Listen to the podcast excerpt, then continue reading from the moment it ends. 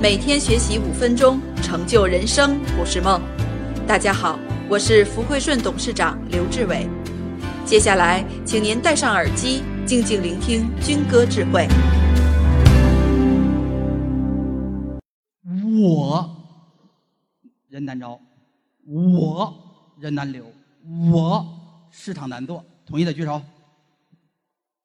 所以，一个问题的发生，一定要去找到核心。找到根本，就像树一样挖根儿。树能不能长大，取决于根儿。根儿健康了，干就健康，枝都健康，叶都健康，果实就健康。这是老板的智慧。所以我老板跟老板之间比什么？不是比学历，不是比长相，也不是比年龄，也不是比资产，是比问题一出现，哪个老板能第一时间、最短时间抓住问题的核心和根本？就像医生看病一样，问题它就是病。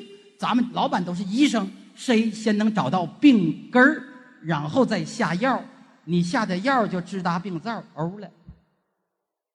不能把感冒给治出癌症来，他的病根儿是什么？是我这里边有一个隐藏的东西，我的人难招，我的人难留，我的市场难做。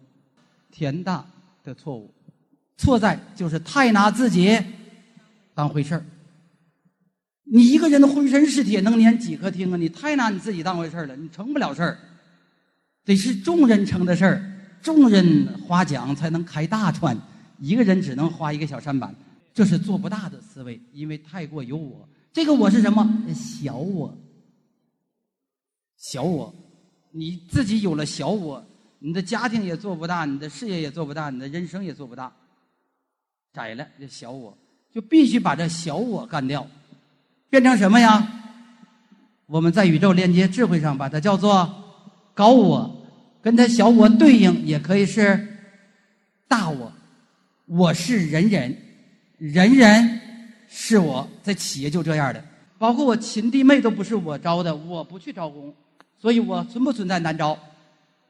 不存在吗？说军哥你不招工怎么办？谁有团队，我用谁。完毕。吸引人才的第一个是什么？团队，是你的团队吸引了人才。